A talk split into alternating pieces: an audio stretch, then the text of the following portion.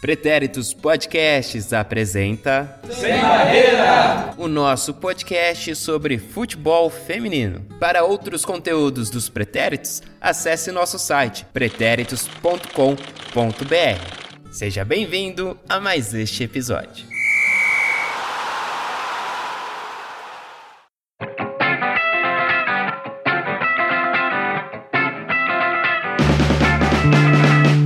Salve, salve, meu mais que perfeito, minha mais que perfeita ouvinte! Eu sou Eduardo Willi, arroba EduWilli no Twitter, arroba EduWilli29 no Instagram. Esse é o programa 33 do Sem Barreira, hein? É, se fosse num bingo, eu falaria que é a idade de Cristo. Felipe Rocha está aqui conosco mais uma vez. Beleza, Lipe? Muito beleza, como é que vocês estão? Muito bom, camareiro da voz. Nada a ver, cara. Tá fazendo a caminha pros ouvintes. Depois que o João veio com essa, com essa sacada aí, realmente. É, agora eu fiquei mais complicado agora, minha voz fica meio caminha. É, é. Até, até você ser pego de surpresa espontaneamente, aí você começa a falar com a sua voz normal. Não, essa é minha voz normal. Ah lá. Marcelo Murata, ele que tá arrasando com seus desenhos. Opa, tudo bem? Tudo bem. Aí saudades de gravar, hein? Faz, Faz muito tempo. Faz um mês aí. Quase foi atropelado quando vim aqui. Tava. ia atravessar a rua. Quando eu olhei pro lado, passou a Nikita Paris ali. Quase me atropelou. E essa risadinha gostosa aí também aí é de Will Santos pelas inter, interwebs. Beleza, Will? Beleza. É, acabou Poucas a animação. Poucas ideias. Muito bom. Aqui no, na nossa mesa seremos nós, por enquanto. E é uma tradição já no nosso podcast de ter integrantes que aparecem do nada e somem do nada com a mesma facilidade. Então pode ser que durante o programa Henrique Guimarães apareça aí, ele que teve alguns contratempos. E teremos, claro, as participações por depoimentos também ao longo desta 33 edição do Sem Barreira. Vamos que vamos! Uhul! Manda! Ainda não é o momento Roberto Dinamite, ainda não é o momento do abraço oficial, mas é o alternativo. que eu quero mandar um salve para nossa audiência internacional, que faz tempo que a gente não fala, né? E Opa. desbravamos novos países aí também, então vale dar essa repassada. Então, um um saludo. Isso nunca dá certo, né? Que você querer falar na língua. Mas vamos lá. Um saludo pra você da Espanha, Aí você de Barcelona, você de Castige en León. Não é um faço a mínima muito ideia. Bonito. Obrigado. É. Bom, vamos lá. Você também do Reino Unido.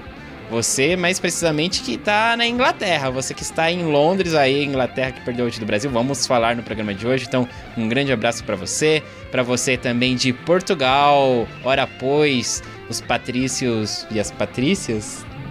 Não sei. Você é de Lisboa. do Braga. Ah, é? Tem o. A gente tem especialista aqui. Como é que é, o Will? Os torcedores do Braga que estão acompanhando o programa. A nação braguista, braguense, como é que é? Isso aí. você é de Lisboa, você é de Leiria. Você, olha só, Marcelo, da Suécia, hein? Aê! Não vai soltar uma palavrinha em sueco? Não sei falar sueco.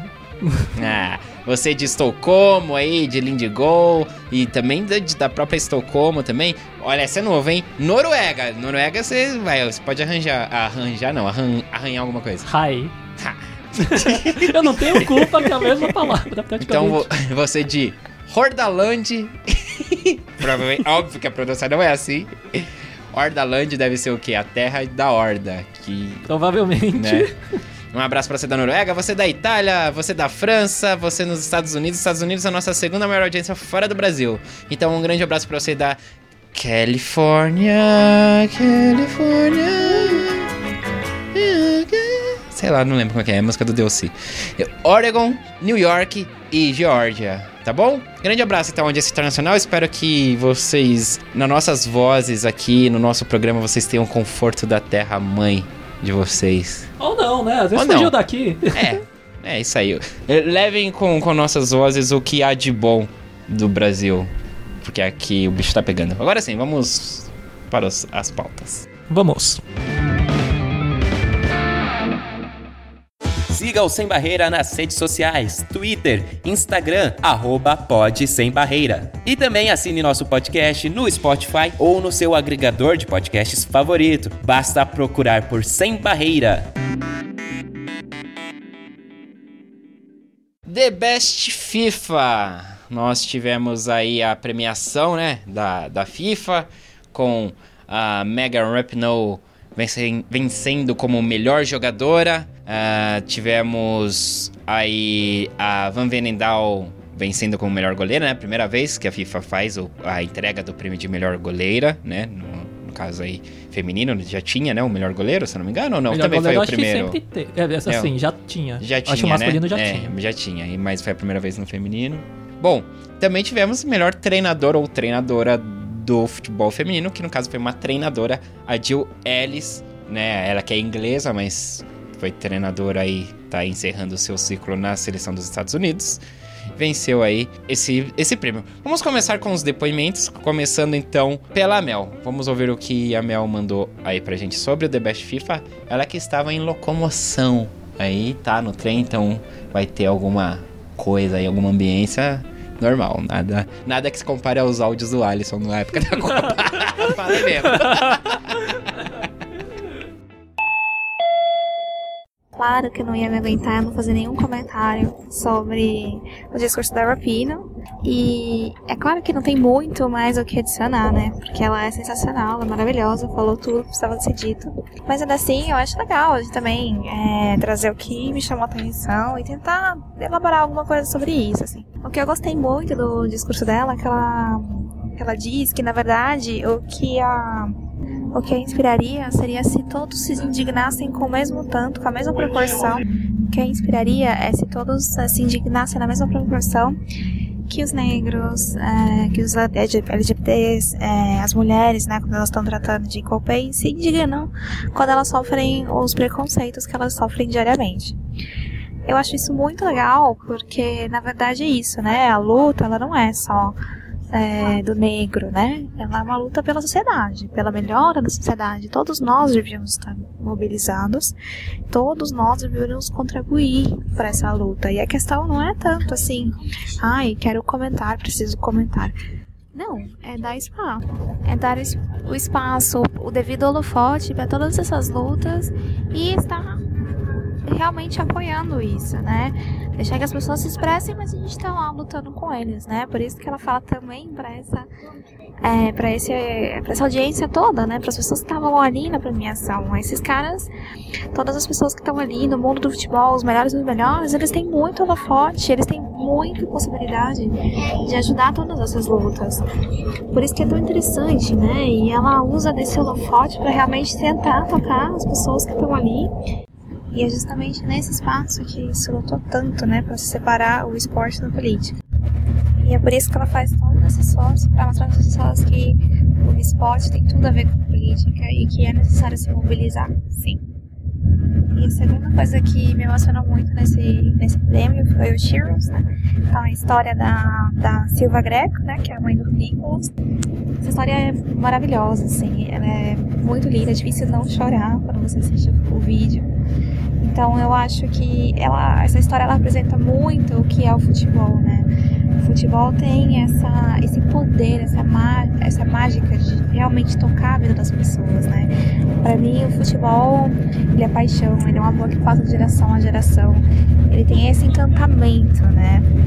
E por isso que a Rapina estava certa, né? A ideia é usar esse esporte uma coisa tão linda que já inspira as pessoas, já muda a vida da- da- das pessoas, pra gente cada vez mais trazer mudanças necessárias para nossa sociedade, né? No final das contas, acho que as duas coisas estão bem conectadas e a gente tem que pensar muito e refletir para ver de que maneira a gente quer instrumentalizar o futebol para todas essas questões.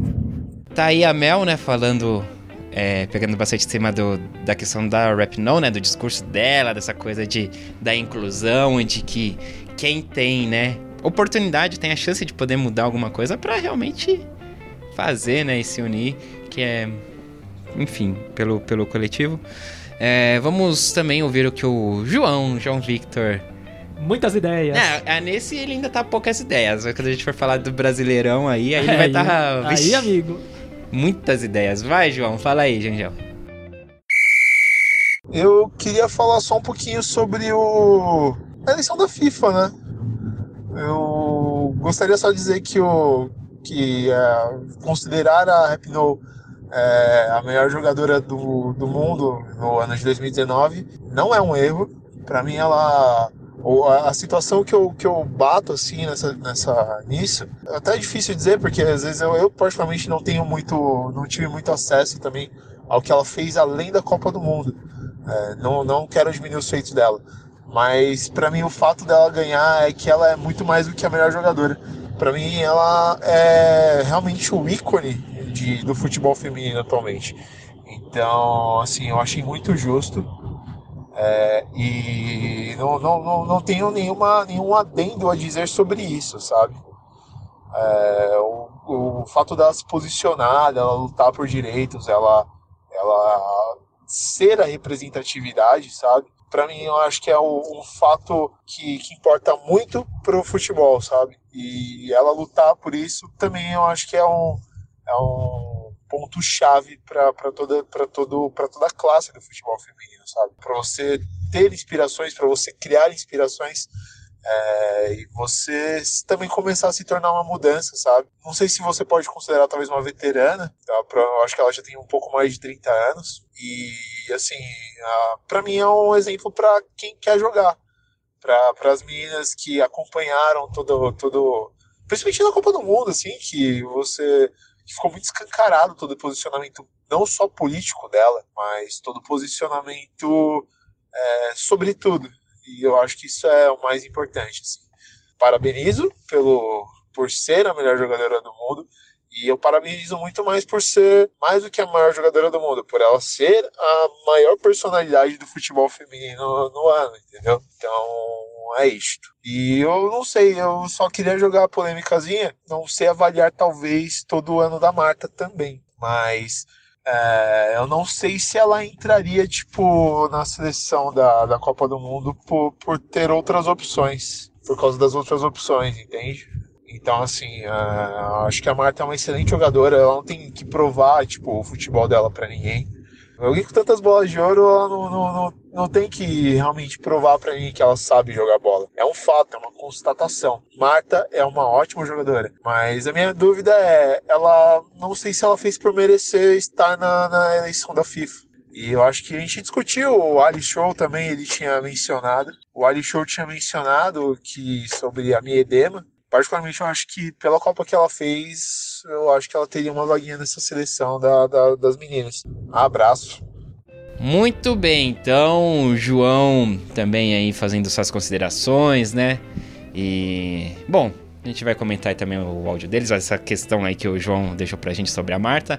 Mas eu quero saber primeiro aí, Will, justo para você esses prêmios? Os dois acabaram focando mais na Rap No, né? Do, do, da questão da, do que significa, né, a premiação dela. Enfim, mas assim, falando tecnicamente, assim, do, dos prêmios mesmo, Rap No, Joelis e Van Venendal, justos prêmios? Justos, assim, eu comecei a, a ver o esporte há pouco tempo, então seria até, seria muita pretensão, né, falar que ela jogou tudo isso o ano inteiro, tudo assim. O que eu vi ela jogando, tá ali, tá carimbado aí o prêmio merecido. Tá, aí Joelis e. Joelis também, né? Eu acho que o. Os Estados Unidos é aquilo, né? Aquela seleção quase sem erros comparada com as outras, principalmente. Eu acho que a. A treinadora da Holanda. A Sarina. Wigman. Eu acho que o, o, mérito dela era um pouco maior, assim. Eu acho que levar uma seleção da Holanda era mais difícil do que a dos Estados Unidos. Mas, assim, não tenho nada a contestar o prêmio, assim. Acho que foi super justo também. Goleira, a gente tinha falado aqui, né? Só o Edu foi contra, falando que a Endler não, não ganharia. Só eu acertei, você, em outras palavras. Não, você torceu contra. Não, não torci contra, jamais. Fal falou o cara aí que ficou jogando praga no Paris Saint-Germain aí, na Endler, né? é verdade. A, a, ali, ali é uma questão de torcida, diferente. É uma questão é, de clubismo. Contra, uma, uma questão de torcida contra, exatamente. Não, torcida a favor do Braga, diferente. É, safado. falar pra qualquer uma que fosse, tava, tava justo o prêmio. Mas foi bem, foi merecido. Tá, é bom. E só lembrando, assim, no caso da melhor jogadora, a Morgan ficou com o segundo lugar. Vai, Marcelo, até deixa você falar quem ficou em terceiro com bronze. Com a medalha de bronze. Foi a Lucy? Lucy Bronze ficou em terceiro. A Lúcia. Lúcia. É, no caso das goleiras, a Venedal venceu, a Endler ficou em segundo e a Lindau em terceiro, nossa Lindalva. É, no caso de treinadores, Jill Ellis venceu, a Sarina Wigman ficou em segundo e Phil Neville em terceiro, amigo do João. Brother. Lipe, pra você, tudo tá ok? Esse, quem venceu foi merecido? Ou você acha que entre aí os finalistas tinha alguém que merecia mais levar aí o prêmio do que quem realmente levou? Eu vou usar o mesmo discurso do, do Will na questão de eu comecei a acompanhar também recentemente, então não tenho tanto é, tanta informação, mas pelo que eu acompanhei desse ano, na questão da de goleira, eu, para mim, eu acreditava que a Endler poderia receber esse prêmio de melhor goleira pela questão da, pelo que eu acompanhei da seleção do Chile, né? Pela questão que ela praticamente era a defesa inteira desse, desse time do Chile. Pra não Cada falar pan- que é o time inteiro, né? Né, que- mas ela- ataque, porque é um ataque Porque ela é né? bem difícil mesmo. Então, é... Eu, eu preferia, assim, se fosse por mim, se fosse Se eu que desse eu, se eu pudesse colocar ali mais um votinho ali para ela ganhar, eu colocaria para ela. A questão da, da Mega. Da Mega? É, É isso, não, a Megan é que ganhou, a Rap No. Isso, a questão da Mega, super aceito, tipo, legal mesmo. Ela fez uma ótima Copa. É, tem essa questão também da. da provavelmente não- eles não levam isso em consideração, né? Que é a questão dela ser. Dela ter a questão política dela, da questão da, da atividade dela fora em campo. Mas isso é uma coisa bem bacana também.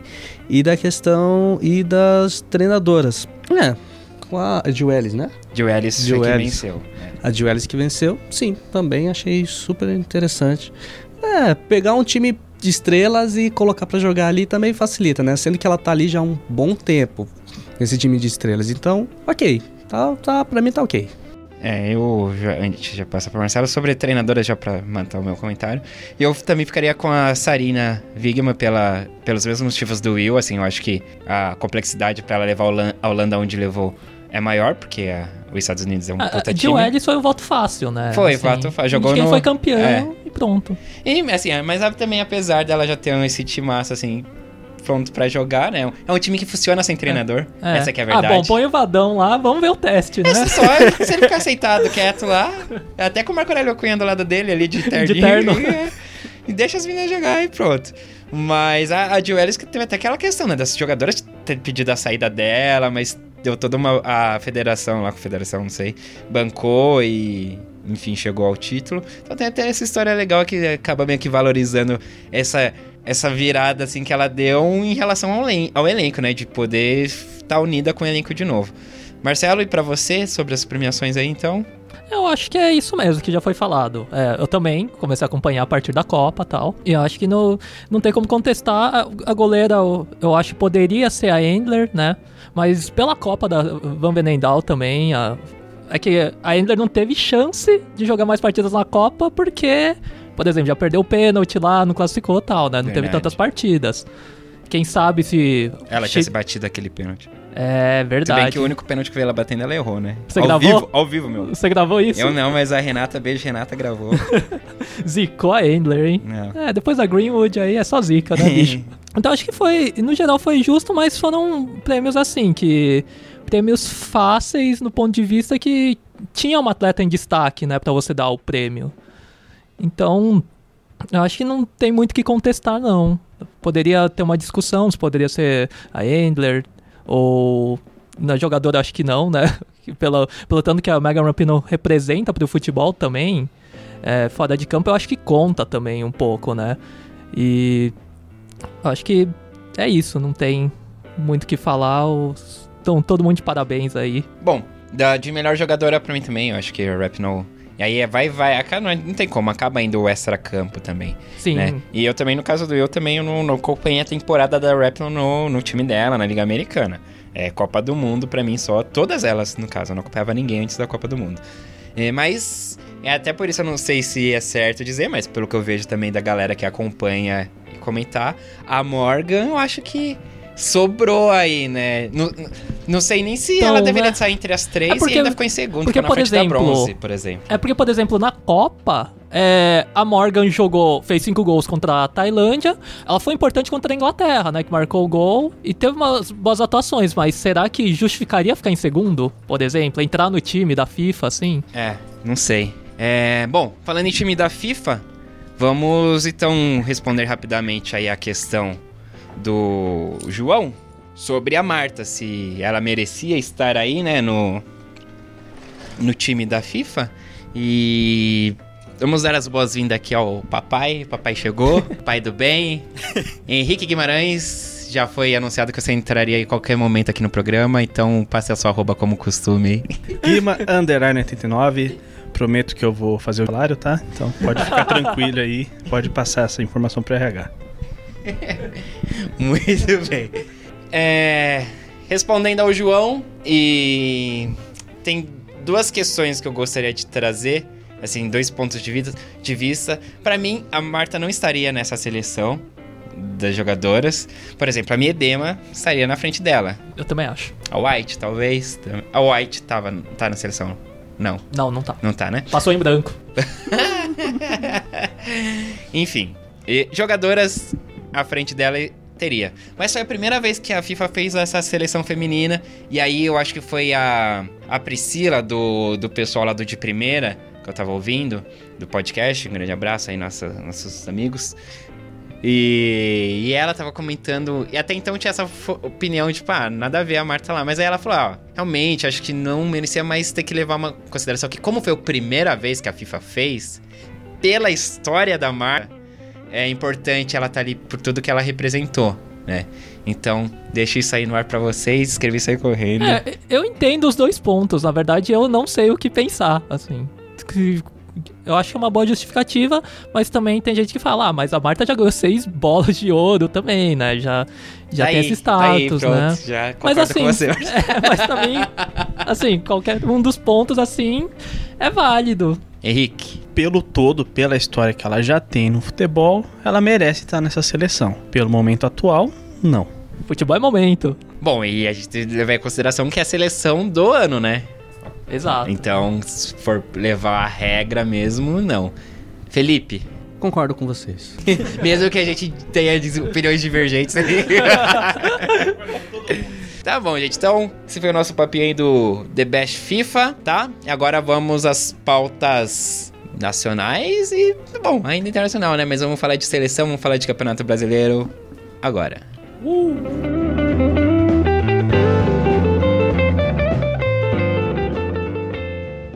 Vamos falar agora então de Campeonato Brasileiro. Brasileirão chegou ao fim, foi-se o que era doce. Foi-se o que era doce. Foi-se Mar e Marcelo e Martelo. Nossa, que loucura, brother. Essa água aqui. Bom, o Campeonato Brasileiro acabou aí recentemente, né? Ferroviária ganhou o seu bi nacional em cima do Corinthians, né? Depois de dois empates, 1 a 1 em Araraquara, Araraquara 0 a 0 aqui no Parque São Jorge, em São Paulo. Ganhou o título nos pênaltis. E chegamos ao final dessa edição do Campeonato Brasileiro 2019, que é uma competição que eu acho que a gente pode considerar que foi um marco, assim, né? Que é, é a, a competição que pegou essa transição, que pegou esse boom aí do futebol feminino, não só no mundo, né? Pela Copa do Mundo, mas aqui no Brasil também. Foi o primeiro aí com a questão da obrigatoriedade. obrigatoriedade. Então, com muitos times, com segunda divisão também. Isas. Antes da gente começar então aqui a falar na nossa mesa, vamos aos depoimentos, começando pelo Muitas Ideias, João Victor. Vamos lá. Primeiro sobre o brasileiro, acho que todo mundo já deve estar comentando, todo mundo sabe, todo mundo já viu, a gente já deu um panorama sobre isso.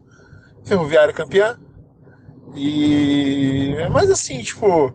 É gostoso ver, tipo, o, o futebol, tipo, feminino ganhando algum tipo de é, reconhecimento, assim. É legal é, não, só, não só você ter acesso ao futebol feminino quando você vê Copa do Mundo, não só, não só você ter acesso ao futebol feminino em Olimpíada, é, achei bem legal o, o, essa virada de chave, assim. Talvez tenha uma, uma virada de, de chave na nossa cabeça também de pós-Copa da FIFA. A gente começou a acompanhar, a gente que, que, que produz o podcast e tudo mais, e talvez isso tenha sido bem legal pra gente é, chegar numa fase do brasileiro que começou a virar um mata-mata e, e de repente você começa a ver os times jogando e, e a repercussão e a galera se interessando e vendo os estádios lotando, a galera tipo, realmente participando do, do futebol. Algum, algumas ressalvas assim que a gente sempre tem. Uh, a gente realmente vai continuar brigando, uh, vai ter a, a, eterna discussão sobre a,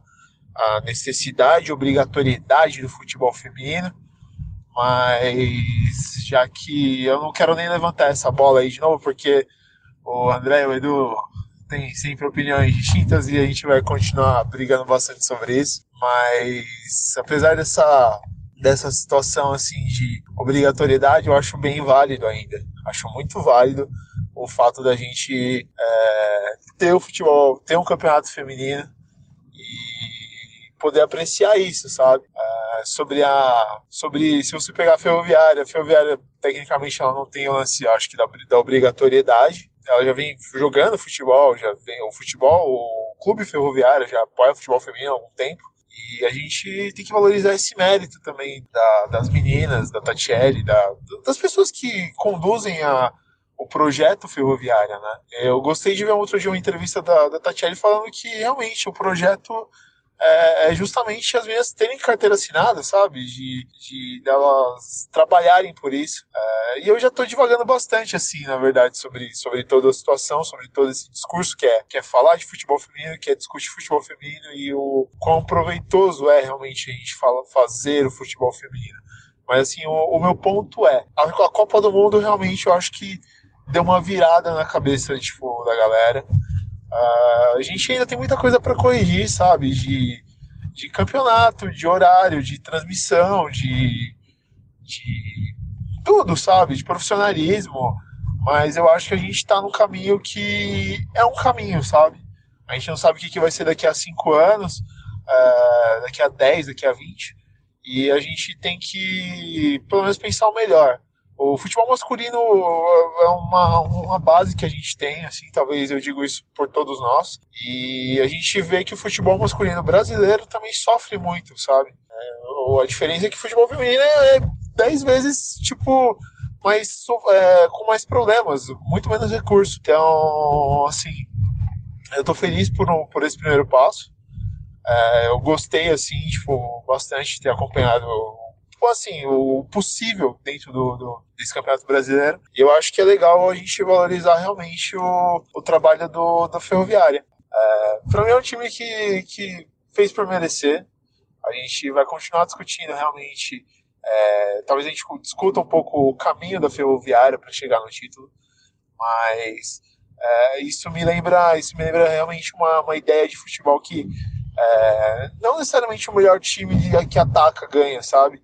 É, futebol é um conjunto, os conceitos do futebol, você, é, às vezes você acha que o jogo mais bonito é, é, realmente gols e tudo mais, e tecnicamente talvez seja, não, a gente vai talvez discuta isso, mas a gente tem que valorizar também realmente o time que sabe se defender. Então, parabenizo a Ferroviária justamente por saber se defender, por saber jogar bola, por na prática você jogar com um pouco do regulamento debaixo do braço, que eu acho muito valor, valoroso, sabe? E assim, uh, o, que, o, que, o que me deixa de dúvida, assim, para discutir com vocês, talvez numa outra oportunidade, não sei se vocês quiserem discutir com vocês aí, o quanto o, a próxima temporada do futebol feminino vai ser vai ser valorizada, sabe?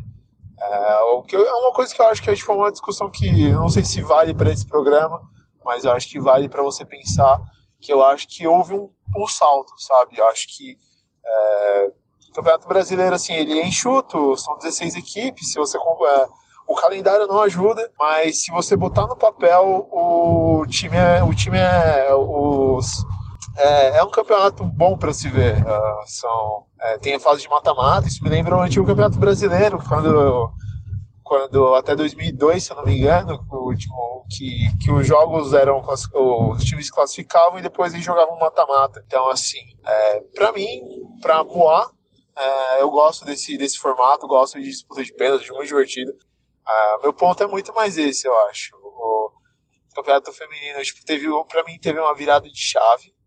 É, eu acho que coincidiu também um pouco com as finais do Campeonato Brasileiro. Isso, na verdade, talvez seja um achismo meu. E essa, e, e essa virada de chave é, se, se, reflete assim, tipo, em valorização tipo, da, Bandeirantes, sabe? Valorização assim do, do da torcida. É, de você ver, por exemplo, o time do Corinthians que era invicto e tudo mais, ele ter torcida realmente bancar e querer ver o time.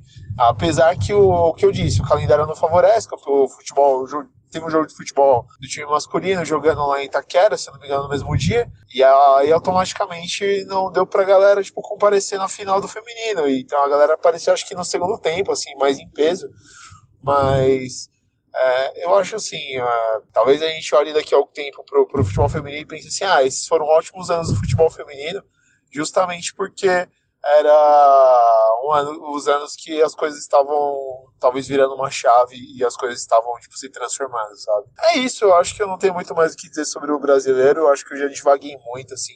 Eu acho que tudo que o Edu quiser falar, quiser cortar daí, ó, só falei groselha, como vocês estão ligados sempre. É, sobre isso é isto. É, e abraço. Vamos aplaudir! tá aí o João entre indas e vindas nos pensamentos dele. É, eu acho bacana esse destaque que ele deu também para a questão da história da ferroviária, né? Que é um time que não dependeu da obrigatoriedade, é um, um time, um clube que faz o trabalho com o feminino já há muitos anos, né? É um projeto realmente, é um projeto em andamento, inclusive, né? Que, como ele falou, a Tatiele, né? É, numa entrevista falou de coisas futuras, de que eles estão brigando, tentando, essa questão de das meninas serem carteira de trabalho, né? Então, é um projeto que, que tá de parabéns, né, a Ferroviária. Vamos ouvir, então, agora também a, a Mel e depois a gente faz a nossa, nossa resenha aqui.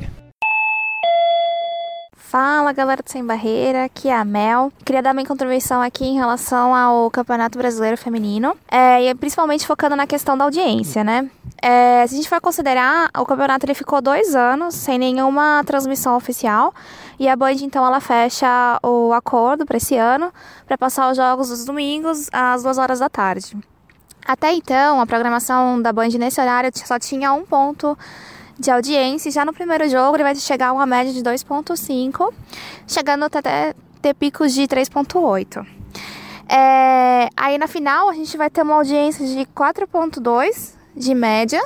Então a gente tem um aumento significativo da audiência. É claro que esse é o jogo da final, mas eu procurei aqui outro jogo. Então no dia 4 de 8, né, a gente tem a, o jogo do Corinthians contra o Vitória, que também alcançou aí uma média, uma boa média de 3.4. Eu acho que é muito importante trazer todos esses números para a gente mostrar, né, que o investimento que a Band fez na modalidade teve retorno, né? A Band volta aí a ser o canal do esporte, para a gente também provar para as pessoas que tem muita gente querendo assistir futebol feminino, sim, sabe? Tem muito interesse por aí é muito importante que ele se mantenha na, na TV aberta. E para mim, tudo isso vai valer também de gancho para a gente conseguir discutir a questão da premiação, né? Então, a, a Ferroviária, né, que foi campeã, ela é, acabou levando 120 mil reais de premiação e o Corinthians, que foi o vice, levou 60 mil reais. Aqui o problema talvez não seja só os valores, mas é que a prevenção é a mesma desde 2016, né? O que causou um pouco de espanto aí, né? Na hora que a gente vai dar uma olhada nessa questão mesmo, né? Então o que a gente tem que refletir agora é, é o seguinte, né? A gente tem os times investindo, realmente colocando um esforço, um planejamento na modalidade. A gente não vê tanto o mesmo esforço, ou talvez o esforço na mesma medida, por parte da CBF, né? Em valorizar, de realmente premiar os times, todo esse investimento que eles estão tendo, né? Claro que a gente tem que considerar que a modalidade feminina não tem é, toda essa força ou todo esse retorno, né?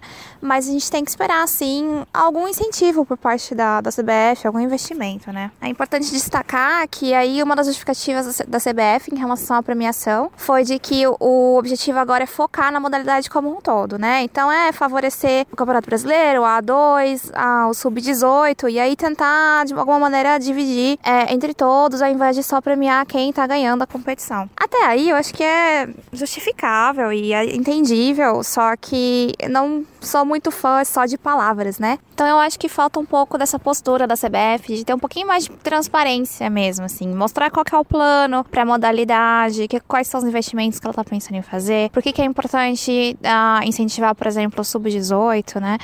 Então, tudo isso é de uma maneira. É, você pode gerenciar desde que você saiba para onde você tá indo, né? Mas ainda assim, eu acho que vale a pena, sim, aumentar o, a premiação, acho que é um valor ainda muito baixo, mas eu espero que isso, acho que depois da Copa e depois de toda a atenção que o futebol feminino está tendo ultimamente, isso vai refletir no, na premiação no, no, ano que vem. Eu acredito fortemente que isso tem que mudar. E vamos ver, né, qual que vai ser a postura da, da CBF. Bom, tá certo. Então, a Mel falando aí dessa questão da audiência, que eu acho que também foi um, um, uma grande chave, né, nesse ano ou a Band transmitindo a partir de certo ponto ali, né, o campeonato. Vamos a alguns números aqui? Gosto de números. Vamos lá, é numa matéria aqui que saiu na ESPN, na ESPNW. No total foram 134 partidas realizadas e 384 gols, né? Uma média aí de 2,86 gols por jogo. artilheira da competição foi a Milene do Corinthians, né? Com 19 gols. Alguns jogos tiveram transmissões da CBF, no total foram 79 jogos transmitidos, e contando as transmissões pelo Twitter, pela Band, pelo Maicujo do Lip, então não é Maicujo, é Lipcujo. o número de pessoas alcançadas aí for, foram 12, ih rapaz, 12 milhões e 800 mil pessoas e 2 milhões e 500 mil views nas transmissões feitas pela internet, Twitter e MyCujo. O maior número de visualizações foi na partida transmitida pelo Twitter no clássico entre Corinthians e Santos, com um número de 264 mil pessoas assistindo. É... Bom, a gente acompanhou, né, bastante, graças, né, a isso a gente acompanhou vários jogos. É, mas aqui eu acho que ninguém pegou o campeonato desde o começo, né? No caso. Eu, particularmente, eu comecei a acompanhar o brasileiro um pouquinho antes da rodada do Corinthians e Iranduba na, na primeira fase. Eu vou dar uma olhadinha enquanto vocês falam, eu vejo aqui qual fase foi. Mas esse foi o que foi o jogo que eu fui lá no estádio. Foi o primeiro jogo do feminino, inclusive, que eu fui, né, no estádio. Foi no Pacaembu, que teve promoção da Nike. E foi a partir dali que eu comecei a acompanhar o campeonato. E, e, ficar sabendo que tinha os jogos no Twitter, não sei o que lá, tal coisa. Aí mais tarde, já mais pra reta final, chegou a Band. Enfim, vocês já começaram a acompanhar quando, assim, mais ou menos, o brasileiro? Mar eu Marcelo. acompanhar mesmo. Nem, nem começou. eu fiquei mais, olha, eu fiquei me informando pelo Sem Barreira aí. Eram muitos compromissos. Felipe? Ah, eu comecei a acompanhar depois que acabou a Copa, claro. Depois que eu vi uma matéria sobre o Maicujo, né? Quando falou sobre isso daí, eu. Quando falou Embaixador sobre. Embaixador do. É, embaixador do Maicojo. Quando eu vi esse do Maicojo, vi que tinha vários tipos de jogos, tanto do feminino, é, sub-12, sub-13, de vários outros também, tanto do masculino. Aí eu falei, opa, vou dar uma verificada nisso aqui e vi que tava passando também, não só do Brasileirão Série A1, quanto do Série A2, exato, né? Que era eu tava acompanhando do São Paulo. Então foi através desse site aí que. Eu sub-18, né? Eu acho que a primeira vez que você falou também. do Maicujo, eu acho que foi conta da transmissão do Sub-18. Exato. Fiquei, eu sofri um certo bullying quando eu falei dele, sofri, mas depois ficaram acompanhando Ficou ele. magoado. Fiquei magoado, sou rancoroso, fiquei sentido. Ricão. Ainda comecei a assistir, não acompanhar todos os jogos, mas sim os jogos do Santos. Como eu já segui as redes sociais das sereias, então eu tive mais acesso a essas informações, então eu sempre acompanhava os jogos do Santos mas acompanhar de fato todos os jogos rodada por rodada foi mais ou menos nessa mesma rodada que o Corinthians pegou o Iranduba. Will Santos. Bom, eu acompanhei bem por cima. Comecei a acompanhar para valer ali nas quartas de final já. Acompanhando mais o Corinthians, o time que eu mais vi jogar. E é isso. Zico. Zico. Eu não estava torcendo pelo Corinthians, se te alivia. É, fala isso pro time, né? Não pra mim. Ah, eu não achei aqui qual rodada que foi o Corinthians Iranduba. Eu acho que foi lá pela 12 segunda, né? alguma coisa do tipo aí. E eu fui seco achando que ia ver a Andressinha jogar. Na semana anterior ela voltou para os Estados Unidos. Sacanagem. Vamos dar o giro aqui pelo, pela classificação, então, para relembrar, gente. A da primeira fase, né? É a Ferroviária que foi campeã então, mas classificando na sétima colocação, né? Passaram os oito primeiros times, né? É, foram no total aí de 16 equipes nessa primeira divisão. E todo mundo fez 15 jogos, né? Então, ou seja, é um jogo só, não é ir de volta, né? Primeiro turno, todo mundo se enfrenta, mas uma vez só e os oito primeiros passaram aí pro mata-mata, né? Então a classificação dos oito primeiros ficou com o Corinthians tendo a melhor campanha, né? Com 42 pontos, aí depois vem o Santos com 37, né? Então o Corinthians foi tranquilo, assim, essa, essa primeira fase liderou tranquilo. Chegou no final com uma certa vantagem. Série que, de vitórias mas também, com a né? série de vitórias, inclusive. Exatamente. Aí, bom, aí tivemos o terceiro colocado o Kinderman, o Havaí Kinderman, né? É, o Flamengo, Marinha, o Internacional em quinto, o Aldax em sexto, a Ferroviária que veio a ser campeã em sétimo e o São José em oitavo. No como a gente brinca no masculino, no G Santos ali, né? Que não conquistou nada, mas também não, não caiu. É, o Vitória, o Iranduba em décimo, o Minas Brasília Tênis Clube em décimo primeiro, a Ponte Preta em décimo segundo. E aí o Lipe já meteu aqui o sinal do facão, ó. Aí tem o pessoal que. O pessoal que foi pra degola aí, né? O Vitória das Tabocas, o Foz Cataratas, que nesse campeonato teve a parceria com o Atlético Paranaense, né? O Atlético Paranaense fez. a- colocou o símbolo na camisa lá do Foz Cataratas. Polêmica, depois a gente fala, mas não hoje, outro dia. São Francisco da Bahia ficou em 15 e o Lanterninha, também o que conseguiu garantir primeiramente a vaga aí pra Série B foi o Sport, já com algumas rodadas de antecedência, o Sport Recife, né? Trágico, entre aspas, projetos Já mencionado, né? É, podcasts tantas passados. vezes. É, artilharia, então, como a gente já falou, a Milene do Corinthians, 19 gols, foi artilheira. A Gláucia do Santos foi a vice-artilheira com 14 gols, um grande campeonato da Gláucia, então eu já coloco aí até como um dos destaques, né? é, desse campeonato. A Larissa do Flamengo foi a terceira com 11 gols. E a Gabi Nunes, que tava voando aí com 9 gols, né? Parou pela quarta colocação. Ela que teve uma lesão séria aí no. Eu acho que foi ligamento cruzado, né? LCA. Tanto ela quanto a Adriana, né? Do Corinthians tiveram essa lesão aí. Ficou de fora do resto da competição. Henrique Guimarães, então do que você acompanhou, o que, que te chamou a atenção nesse campeonato, em todos os, aspectos, seja de jogadora que te chamaram a atenção, de clubes, dessa coisa de transmissão, enfim. O que me chamou a atenção bastante foi a campanha da Ferroviária. Se a gente pegar, ela se classificou foi a- o penúltimo time a garantir a, a vaga na fase final do campeonato. E durante a fase de mata-mata, passou em todos os jogos nos pênaltis. Foi um ponto que me chamou bastante atenção nessa, nessa campanha dela, foi essa fase final. E o seu Santástico Sereias da Vila, você, inclusive em algum uma conversa, nossa, agora eu já nem sei mais se foi no ar, se não foi. O André, eu acho que quando eu tava falando do Santos e São Paulo pelo Paulista, ele até questionou assim se o Santos foi uma decepção esse ano. Pra você, torcedor santista, foi uma decepção as Sereias da Vila? Uma Decep Santos. Não, mas eu achei estranha a fase final, um pouco antes da Emily pedir o chapéu, porque o time, a queda de rendimento do time foi muito grande. E isso me chamou a atenção, mas não chegou a ser uma decepção, não. Esperava um pouquinho mais, talvez? Esperava por toda a estrutura que o time tem, oferece. Mas jogar na, naquele Urico Mursa, naquelas condições que o time passou em algumas situações, também não favorece muito ao bom futebol, né? Mas não, para mim não chegou a ser uma decepção. Os jogos contra o São Paulo também agora foi no Paulista, né? Não foram jogos bem abertos, então nada que me, decep- me deixou decepcionado. O título da Ferroviária foi zebra pra algum de vocês? Lipe, Não, pra mim não foi. Porque... mudou o discurso por quê? Não, não Porque mudei o fora discurso. do ar é isso que, você Ah, falou. eu tento enganar, Você tento enganar, aqui tento enganar. No dia seguinte, na segunda-feira após título, chegou todo empolgado na na minha sala lá e falou: E aí? E aí? Foi surpreendente?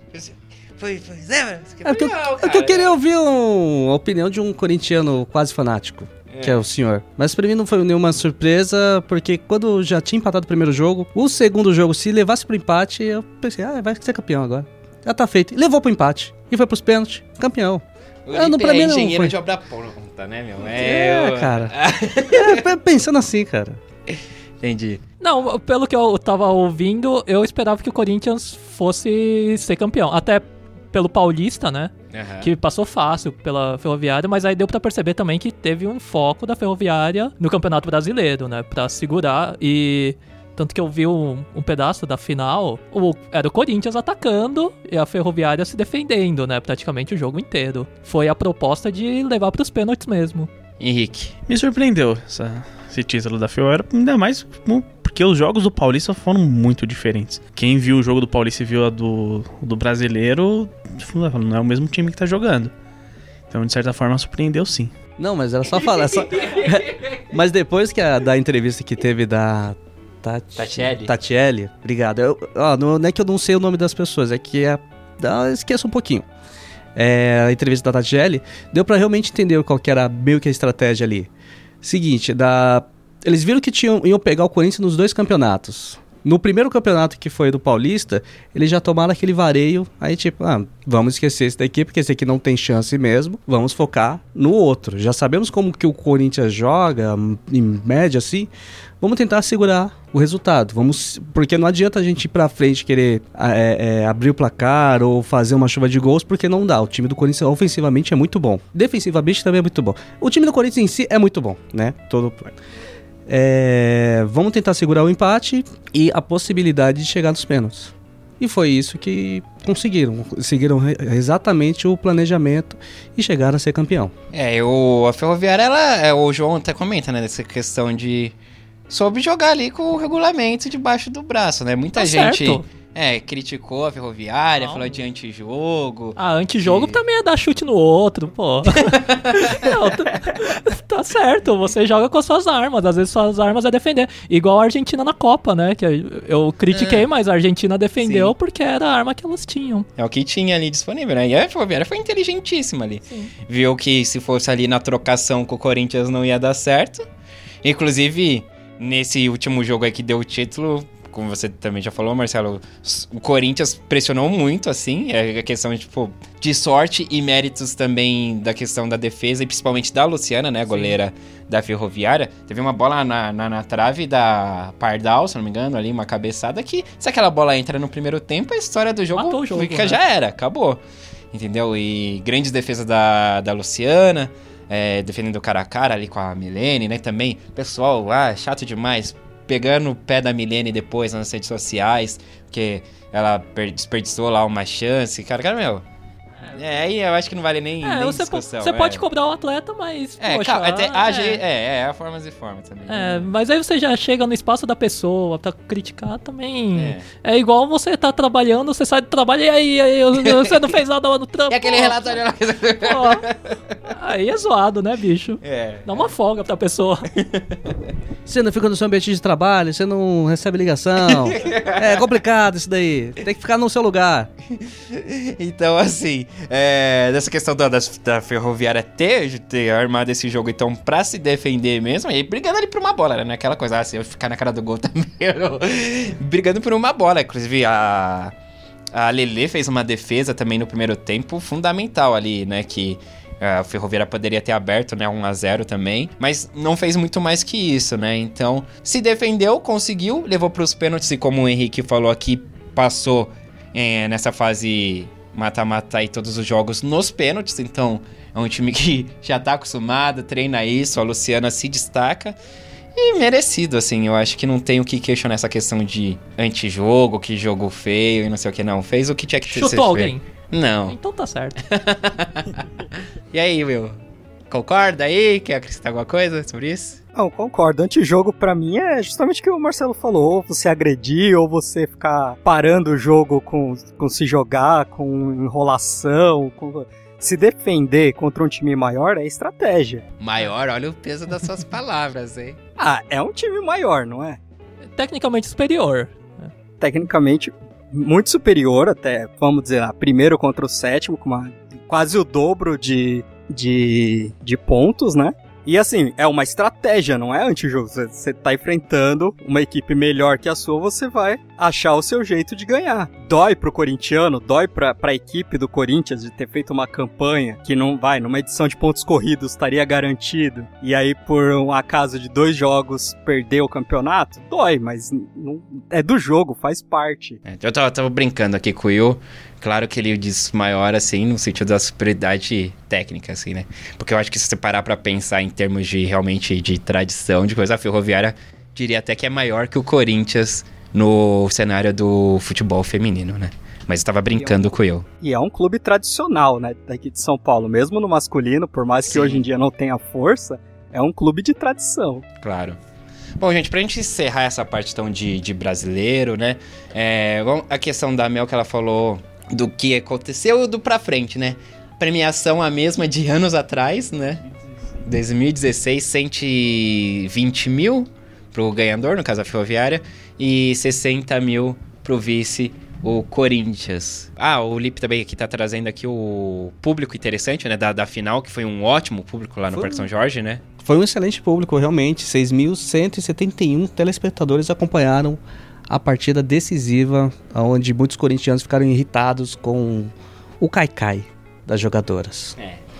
É, fa- faz parte, né? Quem, quem nunca assistiu uma Libertadores aí também e ficar, ficar, ficar possesso com- quando seu time tá pegando um time argentino aí. E é isso que acontece. Só que eu- aí tem o, o- o adicional do, do chute no adversário. Isso acontece. aí acontece com mais frequência. Mas tudo bem. Bom, premiação a mesma de seis anos atrás. Não dá, né? Já deu, né? Já deu. Eu acho que, ainda mais com a visibilidade que teve esse ano, é algo que a CBF, querendo ou não, vai ter que se mover. Até porque, é, não só pela visibilidade em si de, de público, mas assim, das marcas que, que chegaram, né? Então, fomenta mais dinheiro, então Tem que atrair esse pessoal, né? tem que atrair, tem que aumentar essa premiação aí, né? A Mel fala dessa questão do caboclo aí também, de querer fazer uma coisa, mas que não é só quem vence o campeonato que ganhe, né? Que todo mundo de alguma forma ganha aos poucos, mas é aquela coisa, né? Promessas, promessas. Vamos esperar. É... Vamos torcer. Vamos torcer, o grandíssimo e eterno vamos torcer. Mas eu tenho, eu tenho esperança de que as coisas vão melhorar nesse sentido, sim. Você, Marcelo, acredita? Acredito. Acredito. Você vê isso acontecendo nos próximos Vejo. no 2020? Ah, vejo com muita confiança aí. Espero que sim. Vamos torcer. Henricão, 2020, Campeonato Brasileirão, você acredita que vai ter essa? Ah, acredito, sim, até pelos números que foi o, a página do, do Brasileirão que compartilhou de visualização que teve. Então isso é um atrativo a mais para as marcas que elas agora eles têm um número. Falam, não, a gente atinge esse tanto de pessoas, a nossa marca vai chegar em tantas pessoas. Então isso é um atrativo para novos patrocinadores. É que antes até ficava meio obscuro, né? Você não tinha essas informações tão claras assim, de uma maneira tão veiculada, tal. O meu maior problema é que é Brasil, né? Então, cara, assim, não dá pra botar assim tanta certeza nisso, né? Lipe, É, vou tentar ser otimista. Não, vou tentar não, eu sou otimista. É, acredito que sim, vai, vai ter essa melhora sim. E quero lembrar também a questão de quatro times que subiram da A2, que vai participar da A1. E Brasileirão são, 2020, que são é, times importantes são também. times que- super é, importantes, com uma boa estrutura, que é o Bem caso do. São Paulo, Palmeiras, Grêmio e Cruzeiro. sim. Então, vai ser... marcas também Para as marcas vai né? ser ótimo isso e vai ser um campeonato bem mais competitivo. Bem mais não. O Bra- a A1 já Mais foi mais. Vai ser mais ou menos mais competitivo assim e vai ser uma boa, vai ser show de bola acompanhar isso. Wilson, tá confiante aí? Eu acredito que sim, não só por, pelas marcas e tudo, mas essa- esse movimento tá no mundo inteiro. O mundo inteiro tá começando a prestar atenção no futebol feminino, todos os campeonatos estão começando a investir nisso. Então eu acho que o Brasil não vai ficar de fora por isso, assim. Vai melhorar, talvez não seja ainda o, o tão sonhado, né, o prêmio esperado, as melhores condições, mas vai melhorar do que foi até hoje. É até um pouco natural, né, que a gente pensa, ah, seis anos Ah. é o mesmo a mesma premiação. É, mas é porque ninguém, ninguém tava olhando muito ali, então por mais que as meninas gritassem ali, precisamos ganhar mais, precisamos de mais incentivo, como ninguém tava olhando, é, finge que não tem nada acontecendo, né? Começa outro campeonato aí com a mesma premiação. Agora, quando tá todo mundo olhando, quando tá acontecendo campeonatos ao redor do mundo, todo mundo falando, a Copa do Mundo foi muito importante para isso. Naturalmente, vai ter que se mexer, vai ter que colocar dinheiro, vai ter que investir em, em coisas básicas também, né? De ter ambulância, ter estrutura, ter outras coisas no campo pro campeonato do ano que vem ser ainda melhor. Calendário. Calendário. calendário. É, calendário eu já não tenho tanta esperança, porque se a gente for É, até pro masculino, até hoje ainda é complicado pensar em calendário, né? Sim. Então, não sei não, mas se conseguir Mas- melhorar algumas coisas. É, tem que fazer parte dessa mudança, mesmo que seja aos poucos, como a Pelegrino já falou lá, respondendo pra gente uma vez. Mas aí também vamos torcer e calendário é uma coisa que dá um programa inteiro. A gente todo programa fala isso e nunca fala, né? Dá Final do ano tem várias pautas. Aguarde no próximo. Não, é, a gente já tá aí na nossa listinha aí de, de programas pra gravar um só sobre isso, sobre calendários e, e especulações de agenda.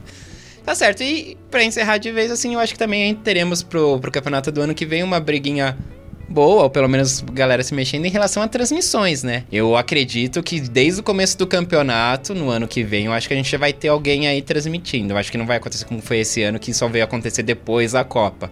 Eu acho que já vai ter gente brigando pra transmitir desde o começo da competição, né? Vamos ver. Se a o maior grupo, né, de comunicação do país, resolver, aí não tem briga, né, no caso. resolver a posição, não tem briga. Chegou com a grana, levou, mas... É, mas tem que abrir, né? Não pode ficar só nos canais fechados, né? É, Senão exatamente. complica. Que aí Igual- traz para um outro ponto da exclusividade, que é outro programa que a gente vai trazer aí pra vocês.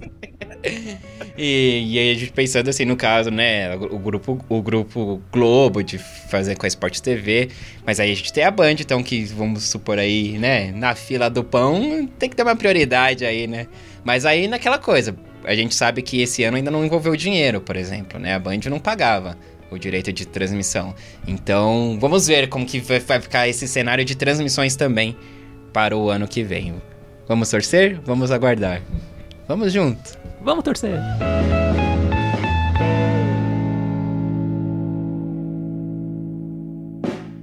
Brasil, Inglaterra, Inglaterra e Brasil. O jogo que aconteceu neste sábado. O Brasil venceu por 2 a 1 lá na Inglaterra. Qual é o nome da cidade, Marcelo? Middlesbrough. Eita. não, não sei. Então, É isso aí, é isso aí. né? É isso aí, parabéns. Enfim, antes da gente começar aqui os nossos comentários da mesa sobre a partida, vamos aos depoimentos, começando aí pelo Ali Show.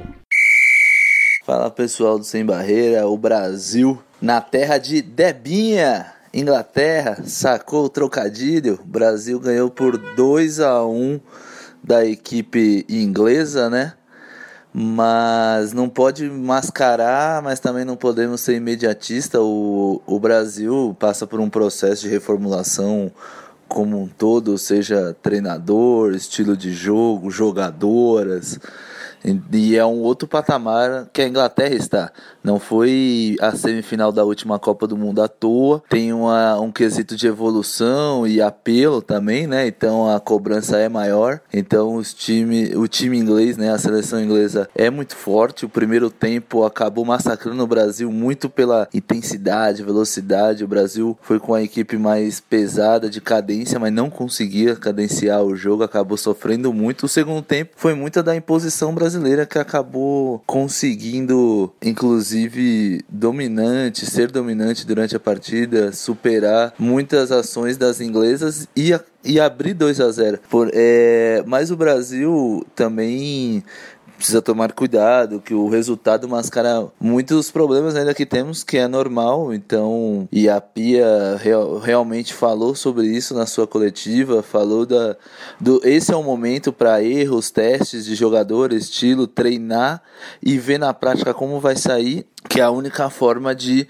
sermos cobrados lá na frente. Eu entendo muito ela, para mim, esse time brasileiro tem que ser cobrado a partir das Olimpíadas ou próximo das Olimpíadas de 2020, que aí nós teremos um trabalho de fato, uma sequência de qualidade que seja apresentada com a treinadora que pense o jogo de várias formas. Nós nem tínhamos nesse jogo, nessa vitória, né, primeira contra a Inglaterra na história da seleção feminina, a Cristiane podendo ser utilizada. Temos outras jogadoras sempre muito lembradas aí, né, pela nossa bancada, como a Zanotti, tem a Vicky que estreou, temos uma Luana que para mim foi a melhor jogadora da seleção brasileira durante a partida inteira. Claro a Debinha pelos dois gols acabou ganhando a eleição oficial, porém a Luana foi a dona ali do meio campo, a Thaisa entrou muito bem com bons passes, então foi um jogo muito tenso no começo, né? A gente via o jogo, parecia que a questão de tempo que o Brasil tomaria um gol, acabou não sofrendo e, a, e o segundo tempo com outra atitude acabou abrindo 2 a 0 mas mesmo assim ainda sofreu muito defensivamente, pouco contra-atacou. Tem que se lembrar que acabou vencendo até pela falha da goleira no primeiro gol.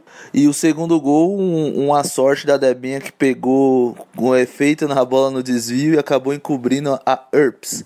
Mas vamos lá, sem barreira, é, até mais, é o Alisson aqui que falou. Saiu o Ale Show, né? Falando que não dá pra também se empolgar, né? Mas também não é também para ficar de todo cético e ah, não vale nada aí, né? Então estamos no caminho, né? E eu concordo com ele, concordo com a Pia nessa coisa. Só dá para começar a cobrar mesmo, a criticar depois das Olimpíadas, que ela ainda tá testando um monte de coisa, tá, tá vendo o time. A gente vai falar isso.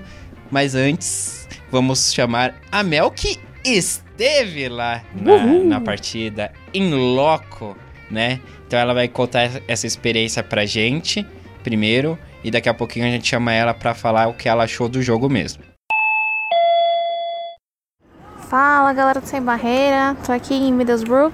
Acabei de assistir o jogo, falaram pra vocês, viu? Muito difícil assistir o jogo da seleção brasileira com o estádio inteiro torcendo a favor da Inglaterra. Mas, né, estamos aí para isso, né, para marcar nossa bandeirinha aqui no meio do estádio e gritar o gol, mesmo que o estádio inteiro seja em silêncio. Olha, em termos de público, eu gostei muito do que eu vi por aqui. É, deu para ver que tinha muita gente que veio da região, né, pro estádio, que eu vim de trem e, nossa, tava todo lotado, lotado, cheio de criança. Então, é, de novo, né, essa coisa do futebol feminino, né, que traz muita criança. Criançada, assim, com bandeira da Inglaterra no rosto, com a, na mão, assim, super, super empolgada mesmo, assim. Até no final da partida vi um grupo de 15 crianças, assim, e parecia excursão de escola mesmo, sabe? Muito legal, assim. Acho que os pais devem ter feito uma iniciativa, assim, de ir com a galera. E era um grupo, assim, de 15 crianças, quatro adultos, assim. Achei bem legal eles poderem já ter essa experiência, assim, de acompanhar um jogo no estádio. É que a cidade parece ser um pouquinho pequena, deve ser um pouquinho o evento da cidade, né? Além disso, eu gostei muito da presença da torcida no estádio, né? Foram mais de 29 mil pessoas, muita gente vibrando e torcendo mesmo. Mesmo quando já tava 2 a 0 a galera tava cantando e vibrando. E ficou ali no quase, né? Pra, pra, pra Inglaterra fazer 2 a 2 assim. Eu fiquei quietinha lá no meu canto, só rezando pra que o Brasil ganhasse a partida.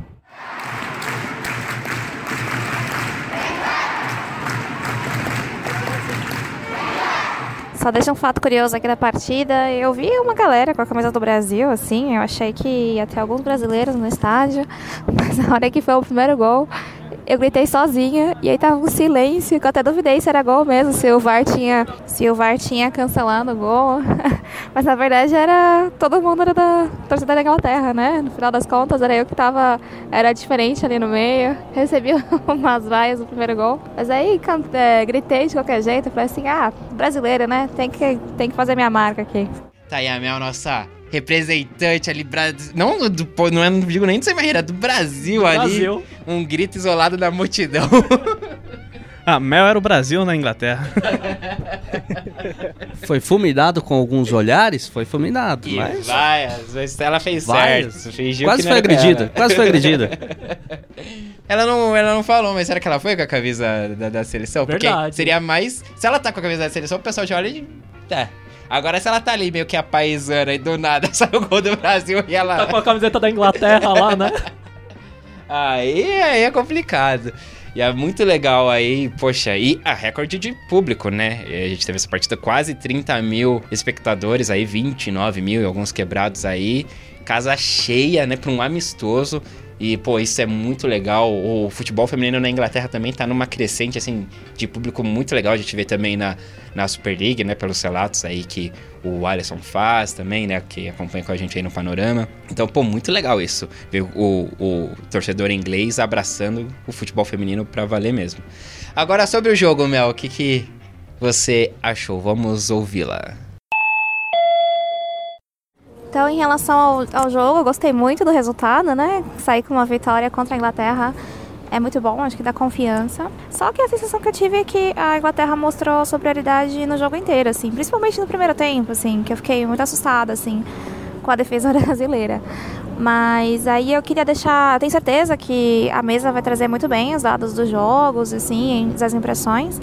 Mas eu queria deixar aqui uns três questionamentos, assim, para a mesa. O primeiro é em relação à defesa. Eu fiquei com a sensação de que a defesa estava um pouco afobada, assim, sabe? Tinha umas bolas muito muito fáceis e as meninas não conseguiam elaborar ali, ou tanto jogar fora do perigo, assim, né, pro lateral, pro escanteio, ou assim, de saber elaborar melhor a saída de jogo mesmo, assim, sabe? E aí a minha pergunta aqui era se a galera, é, se as meninas são mais afobadas mesmo, se elas estavam nervosas por ser uma partida contra a Inglaterra, ou se é simplesmente uma falha da defesa mesmo, se a gente tem que, é mais treinamento que a gente precisa, ou a gente precisa é, mudar as jogadoras mesmo. Meu segundo questionamento vai aqui em questão do ataque. Eu achei que as meninas forçaram muito as jogadas individuais, assim, e aí por ser uma jogada individual e não ter muita aproximação, assim, acabava perdendo a bola, assim. Minha pergunta é se é de fato faltou aproximação ou se a gente, ou se a defesa da Inglaterra realmente é muito boa. E aí a minha terceira pergunta ela vai estar mais relacionada em ao final do jogo, assim. A impressão que eu tive é que o Brasil não soube a ficar com a bola e trabalhar ali, nem que seja só num toquinho assim, um pouquinho na pra frente do, do meio de campo. A gente tomou muito perigo. A gente realmente esteve muito perto da, da Inglaterra conseguir empatar ou até virar o jogo. Falta aí maturidade ou é realmente assim, o Brasil estava tentando se segurar do jeito que deu? Tá aí a nossa Mel. Gostei da, da forma que ela colocou. Falta maturidade ou. Tipo, é isso mesmo. É isso mesmo. Muito bom. Bom, vamos lá. É, então, para a primeira questão de defesa aí, todo mundo assistiu o primeiro tempo aqui? Que eu acho que foram dois jogos distintos, né? Assim, mais ou menos. Ah, sobre a, então, a linha defensiva, a gente começou com a Giovana na lateral direita, a Tamires na lateral esquerda e o miolo de zaga com a Erika e a Kathleen é, fazendo essa dupla de zaga que cara aí. é essa? Não, nada.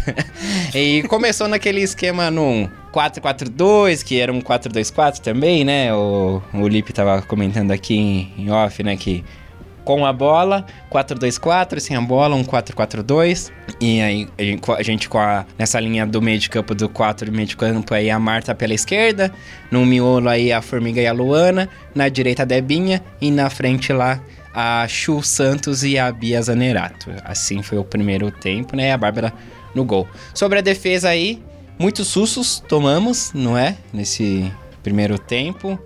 Eu juro que eu estava de boa intenção em não ficar criticando a Kathleen, e porque ela fez uma Copa ruim, mas sabe, estreando ali, uma defesa desentrosada. Então eu falei, não, vou deixar pra avaliar melhor a partir daqui, daqui pra frente. Eu não acompanho ela no clube também, acho que, né, tenho que ser honesto de falar isso também, da minha parte, né. E... Mas enfim, não dá. Eu acho que ela... É, muitas pataquadas.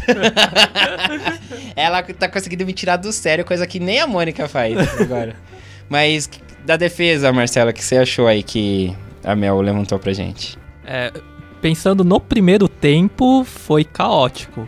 É, eu acho que é bom a gente dividir isso, primeiro tempo, É, segundo é tempo. porque, até é. porque a Pia mudou É, no segundo é. tempo, né? É, no primeiro tempo, cara, a Nikita Perry estava passeando lá, parecia a Gianni na Copa, né? e, assim, era difícil. A Inglaterra não fez gol porque faltava competência pra concluir, pra finalizar. Talvez se tivesse a Ellen White lá e a Kirby criando, eu acho que o Brasil não teria tanta sorte. Perdeu muita oportunidade. A Bárbara até saiu bem, né? Ela fez intervenções boas, assim, saía bem do gol e cortar o ataque, mas se fosse pra ver esse time aí jogando uma Copa ou as, as Olimpíadas, assim, seria complicado. É, e também, assim, eu falei da questão da, da Kathleen na Copa, da defesa desentrosada. Essa também é uma defesa completamente desentrosada. É a Pia testando jogadoras, a gente sem, sem uma lateral direita assim, que já vinha na função, né? A gente teve a Giovana aí que não era convocada há muito tempo, né? Então, retornando à seleção. A Letícia Santos, inclusive a gente falou com a Letícia, você que acompanha as nossas redes sociais aí, viu? A Mel bateu um papo com ela lá na Alemanha. É, a gente rodou aqui algum panorama também, né? E a Letícia tá, tá se recuperando de lesão, que ela que foi a lateral direita durante a Copa. E outra que sempre apareceu assim nos últimos anos foi a Fabi Simões, né? Do Internacional, que no Inter agora ela tá jogando no ataque. E ela chegou a ser convocada com a Pia, né, pro torneio Uber, mas agora nem foi convocada, né? Ela que é lateral direita de ofício. Enfim, então, só esse pontuando aí que também é uma defesa que não costuma jogar junto. A Érica, né, não foi pra Copa, tava lesionada, voltou agora também, voltou agora pra seleção, assim, né, agora com a, com a Pia. Lipe, o que você achou aí da, do sistema defensivo? É seguinte, eu que eu assisti um pouco do primeiro tempo, eu vi que realmente o sistema defensivo ali do Brasil, no lado mais da Giovanni e da Kathleen, tava um setor muito fácil para jogadas ofensivas da Inglaterra. Foi realmente algumas intervenções boas da Bárbara para não, não sofrer nenhum. Foi, foi uma boa partida. Foi uma boa partida da Bárbara. Eu, eu tem, acho que um primeiro lance ali que ela saiu de, de dentro da pequena área, da área do Tava goleiro. ligada, né? Tava ligada e fez uma ótima intervenção ali. Show de bola da Bárbara. Me ah, Quem me surpreendeu na realidade foi a Bárbara. Depois de muitos jogos assim que eu tava, não tava acreditando tanto nela. Todo mundo tem seu dia bom. Ah, esse dia foi ótimo pra ela. Então foi um belo dia. Todo dia tem seu dia bom, que mau caráter. Não, não é. É, não dá pra você avaliar por um jogo. Ela fez um jogo bom. Não, ela fez um ótimo jogo mesmo. Nem pro bem, nem pro mal. Você pode avaliar por um jogo só. Exato. Por isso que eu esperei toda uma Copa da Kathleen pra agora tá falando. Mas e aí, Lipe? Aí no caso da. Onde tava pegando mais aquele canto lá da Giovanna e da Kathleen, eu não sei se tava mais pra Giovanna, aquele jogo, esse jogo tipo mais fraco. Tanto que, não sei se O, o ponto fraco então da defesa ponto- pra você foi a Giovana o ali ponto na fraco lateral foi direita. a Giovanna. Tanto que daqui a pouco a gente vai falar sobre o segundo tempo, aí a gente consegue consigo melhorar até esse raciocínio aqui. Você vai, vai com o pessoal aqui, ou eu? O que você achou do sistema defensivo? Sim, eu concordo. Elas ficaram batendo cabeça ali. Só não foi uma goleada no primeiro tempo porque as meninas da Inglaterra não acertavam o gol. Mas achei muito. A, a Tamires ela não joga naquela posição, né? De, de lateral. Isso. Ela joga, ela joga mais ali no meio, não é? É, mais de ponta, na verdade, né? Ponta, Do meio isso. pra frente que ela é. É, então. Eu achei, eu achei que tava tipo, meio que perdida, todo mundo ali batendo cabeça, toda hora a bola passava fácil ali. Não sei, achei, achei esquisito. O primeiro tempo pra mim, eu até procurei o Vadão ali no. no... Ô, pra, louco. pra mim não parecia. Não, falando sério, pra mim não parecia nada muito diferente. Lógico, tinha mais organização, porque o que eu vi na Copa parecia 11 jogadoras perdidas em campo. Tinha mais organização, mas assim, eu já tava pronto pra chegar aqui falando, ó, gente, o que, que mudou aí né, desse time? Chegou com a corneta na mão. o primeiro tempo ali, daí foi começar o segundo tempo, tive que parar, mas aí. E só complementando o negócio, é, além da defesa, outra pessoa que surpre- me surpreendeu no primeiro tempo foi a questão da Formiga. A Formiga ela segurou muito ali aquela frente da defesa ali. Então poderia ter sido um ataque muito mais ofensivo, poderia ter realmente ter saído gols da Inglaterra, que mais a Formiga ali teve umas ótimas intervenções também naquele meio de campo. Formiga é uma grande guerreira daquela seleção. Acho que a Formiga teve menos do que ela poderia fazer defensivamente, porque eu não gosto desse esquema. Eu jogaria ela como volante mesmo cabeça de área. Henrique Guimarães. Essa formação que começou o jogo no 4-2-4, com a Marta e a Debinha tendo que marcar a lateral, não, não dá conta. Elas não, o forte das duas não, não é marcação. A Marta não, não aguenta ficar subindo e descendo a lateral toda a partida atrás. Pô, a Bronze e a Pérez estavam dando uma puta canseira e sobrando tudo pra Tamires ali, tentando segurar as pontas e a, e a Bárbara literalmente segurando as pontas.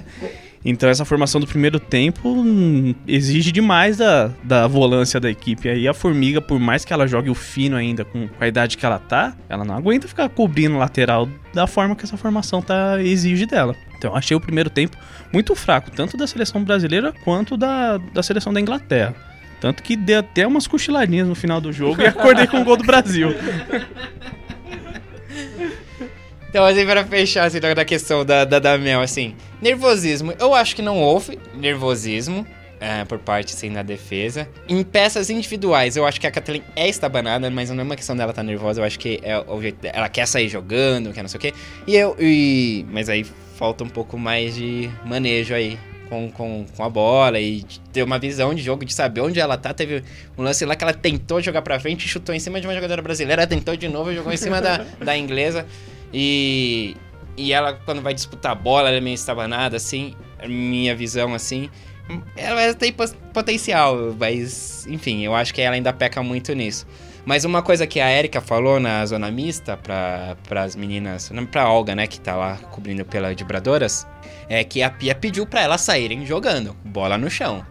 Aí a Erika falou, não, mas eu ficava ali com a, com a Tamires, mas as meninas já estavam em cima, não tinha mais como triangular, e a Pia, se vira. Dá os seus pulos aí. E, e sai. Aí, aí a Erika até fala que aí. Só que aí, claro, aí depois de um tempo elas cansaram. E aí ficou nessa coisa mais de só esperando a Inglaterra vir mesmo e se defendendo. Mas eu acho legal essa ideia de você trabalhar a bola, sair jogando sem dar chutão, mas individualmente. E, e, claro, tem essa questão do entrosamento também. A Erika com a Tamires já tem um entrosamento ainda aqui no Corinthians. A Tamires joga mais à frente, a Erika joga de volante, mas vídeo gol, né? Que foi. A Erika tem uma visão de jogo é, brilhante, assim. Ela viu a Tamires despontando pela esquerda e fez um baita lançamento pra Tamires, né? É, dá pra sair jogando se você tem um meio, né? Exato, permita então. isso. Exato, porque aí não veio ninguém pra, pra ajudar essa defesa pra sair jogando, né? Exato. É, que no caso seria o papel da Luana, que fez uma, uma boa partida também. É, mas, enfim, acho que questão de nervosismo, pra mim, não, não, não, não foi. É, é falta de entrosamento. Pra você ter um jogo de qualidade nessa proposta que a Pia tá querendo colocar na seleção, tem que ter treinamento. Porque ter esse entrosamento entre as volantes e as laterais pra sair tocando é muito difícil em pouco tempo de trabalho. Então vai, vai, vai ter que ter paciência o torcedor pro grupo entender a proposta de jogo. Show. Bom, e individualmente das peças, alguém tem algo muito. Eu achei a Giovanna. Mas aí é aquela coisa: um jogo. Um jogo não dá pra avaliar, né? Mas vamos ver. o Meio jogo, né? Meio jogo, é. A Bia no comando do ataque tá me deixando meio irritado. então vamos, vamos passar pro ataque. Ok. o gancho pro ataque. O Henrique até coçou a orelha, até coçou a orelha aqui, tá, realmente ele- o rapaz tá incomodado. Então, de parte de defesa, é isso, vamos passar pra essa parte então, da criação, é, que a Mel deixa aí, né, se elas estavam jogando muito espaçada, tentando muito na questão individual, se faltou isso de estar um- uma coisa mais, os jogadores mais próximas. Bom, da minha parte é que eu acho que essa formação não, não facilita também. Aí a Marta nula no, em campo, Debinha fez um, um primeiro tempo também muito mal, né? Depois meteu os dois gols, mas né? Só fez os dois gols. era mais lúcida. A Debinha no primeiro tempo foi a jogadora mais lúcida nesse comando do ataque. Porque a Zanerato era ela e a Marta foram pontos nulos nessa partida no primeiro tempo. E eu colocaria a Chu também nesse pacote. Nem lembrei da Chu. Show é embaçado, né? Então, Will Santos aí, como que você viu esse sistema defensivo aí da seleção bra- ofensivo, perdão? ofensivo, né? Então, no primeiro tempo eu não vi o sistema ofensivo, né? Eu vi a Debinha tentando fazer alguma coisa. a- O resto, realmente, eu não vi em campo. É o que eu falei. Parecia que as meninas lá atrás estavam perdidas e a bola não chegava na frente direito. Eu tentava. Individualmente alguém tentava fazer alguma coisa, mas nada acontecia. E como que você corrigiria isso? É, eu não, eu não sou o treinador, então. então, mas pra mim. Gostei, vou adotar. Não, mas pra mim o principal, o principal motivo é essa formação. Essa história de desse 4-2-4 aí que tipo, fica sem ligação. As minhas ficam perdidas. Eu, não, eu também tô vendo muito isso, essa questão das jogadoras fora das posições que elas jogam mesmo. Parece que a, a- o jeito que tava colocado é o que eu falei. Lembrava muito a seleção do Vadão. Com talvez uma outra peça diferente, uma outra peça em lugar diferente, mas não tinha ligação, o time não se conectava. Então, Tipo, alguém tinha que pegar a bola e ir pra frente. Mas se a gente pegar também esse 4-4-2, 4-2-4, depende se tá com a bola ou não. Foi o que ela fez no, na Copa Uber, por exemplo. Entendeu? Que, e aí teve a. Contra aí a era Argentina deu certo. Zanerato e a Ludmilla na frente, a Debinha numa ponta, André Alves na outra, né? Então trocaram-se as peças, né? É, então eu acho que é, também, talvez seja uma questão de adaptação das jogadoras para essa para fazer essas funções assim. Continuo não gostando desse esquema, mas É, começou com a Zanerato e a Chu, né? pois é, Aí é complicado É. também. Zanerato que eu, pô, elogiei aí no torneio Uber, que realmente ela jogando ali quando tá só duas na frente, ela rende bem mais do que é, quatro, né? É ali quando espaçado assim. Mas hoje, no jogo aí contra a Inglaterra, nada acontece feijoada ali naquele ataque. Será que a Tamires terá um espaço mais pra frente nesse time? Nesse time da Pia, não, mas no meu sim. Jogando no lugar da Marta e a Marta podia, podendo atuar mais à frente. sim, aí já, pô. é bem interessante. Você já né? tira. É, sim, ela ali como uma ala, aí já é a bem. Paris melhor. odiaria isso. mas já seria uma mudança interessante. Mas alguém, não sei o que, que falta pra, pra, pra alguém falar pra Pia aí que, ó, a Tamires não é lateral, ou pra, o que falta pra ver a Pia ver, né, que a, a Tamires não é mais a lateral, né? É. E você vê a canseira que a, Mas- que a, que a Paris deu nela. Mas por ela tá chegando agora, ela também não tá numa situação meio que assim, tipo, eu tenho que manter certas peças, porque senão vão implicar comigo aqui agora. Então algumas peças eu ainda tenho que manter nesse time enquanto eu tô testando. Porque assim, a taça Uber foi bem rapidinho. Então assim, eu diria que seria quase o mesmo time ali que ela precisa ver como cada um funciona. Hoje ela tava nisso também, começou o time testando, testando. Aí no segundo tempo, pe- pera, isso aqui não funciona, deixa eu tentar de outro jeito. Agora eu posso começar a mexer nas peças que não me deixam mexer. Quem não deixa mexer? Tem alguém aí Quem vai mandando? implicar? É por isso que ela convoca a Mônica, por exemplo? É isso que você tá falando? eu não falei da Mônica Posso que deve ser o. Marco Aurélio Cunha que não deixa. Ó, Mas eu falo assim, você, falando sério, você chega numa equipe, Eu também tô falando sério. vo- você chega numa equipe vindo de fora, num país diferente, Não, tá certo. já tem uma estrutura ali formada. A gente concorda com a estrutura tirar ou a da não. lateral. É, Pelo contrário, né? Eu vou reclamar se ela insistir com a Mônica na zaga. A, a gente, torcida, sim. Ué, Mas o que eu quero dizer é assim, já existe uma estrutura ali. Ela chega no meio disso e ela tem que entender quem é ali que manda, quem. não, eu... Ó, eu entendo seu pensamento e eu acho que assim, nas primeiras casas... Eu, no FIFA, quando eu eu assumo o time, Bom ponto. Isso aí tem que ser levado em consideração. eu não chego... Eu não conheço os jogadores. Eu vou jogar com a formação que tava do- ali e vou vendo aí, vou entendendo. Mas, pô, o que ela já viu de jogo do Corinthians, que ela. Na própria seleção mesmo, pô, e pelas qualidades, pelas características da, da Tamires, você já sabe que você pode jogar com ela na frente. Entendeu? Coisas assim. Eu acho que tem, tem algumas coisas que ela insiste, que aí eu não sei se é coisa da cabeça dela ou se é coisa que ela. Ah, vou ver depois. Ou é coisa. É, ou é coisa que ela sabe, não, eu sei, eu sei que se eu colocar Tamires lá na frente vai ser melhor. Quando, quando precisar, eu vou colocar e pronto. Eu sei que ela vai render lá. Será que a Pia ainda tá dando muito ouvido à comissão técnica? Pessoas que já estavam no comando da, da seleção. Por isso que esse time, por exemplo, que começou o jogo hoje, é o time da CBF e não o time da Pia? Então, essa é a sensação que eu tenho. A, a Isa, né, que tá participando com a gente no Panorama, né, Isa Almeida, ela até colocou no Twitter dela, e aí, gente, o que vocês acharam do primeiro tempo da seleção da Bia? e aí, Lipe, o que você achou? Pode englobar segundo tempo, agora vamos pros considerações aí, já um geral do jogo, pra Ah, gente agora encerrar. ficou mais fácil. É. É. aquela questão do. Voltando um pouco da defensivamente, ofensivamente também. É, no segundo tempo, só meio que defendendo um pouquinho a Kathleen, já que ninguém. Eu não gosto de defender, Pra mas. quem não acompanhou, né, no segundo É. tempo, aí ela mudou realmente. Ela mudou, até a o- posição. o, o posicionamento. Mudou o posicionamento. Ela foi, ela foi pro, pro lugar da. Mônica Ela foi pro lugar da Giovanna e a Mônica foi pro, no miolo de zaga. no miolo aí. de zaga, né? Tanto é que aquele gol em cima, é, gol contra o Brasil, né? Foi bem ali em cima da Mônica. Ai, que pena. Mas É. aí, você, você defendia a Kathleen aí? É, então, voltando pra Kathleen. Voltando pra Kathleen. Aquele canto ali ficou um pouco melhor defensivamente, né? E ofensivamente, depois que saiu a Marta também, e a entrada da Maria, a entrada da Ludmilla, sendo que a Ludmilla eu não, não sou muito fã dela, porque é aquele tipo de jogadora que é uma jogadora que ela não olha muito pros lados. É uma jogadora onde ela pega a bola e ela tem que ser a fina, tem que ser a de finalização. Ela pega e vai pra frente, aonde ela não tem muita habilidade nesse ponto, né? Então, no caso ofensivamente, a Ludmilla eu tava vendo que é, pelo que eu pouco acompanhei dela ali, ela tava, ela pegava muita bola e não passava. Então era uma das críticas fortes que eu tava vendo e acompanhando em algumas redes sociais. E reparando nisso daí. Agora, a entrada da Maria foi uma ótima entrada. Foi uma ótima entrada. Quando ela voltou, foi para a posição de origem dela, porque ela começou na esquerda do, do, do campo ofensivo, foi para a direita, melhorou muito. A Débora, a Debinha também. E com a Tamires subindo, foi um, um segundo tempo bem interessante. Foi bem interessante o segundo tempo.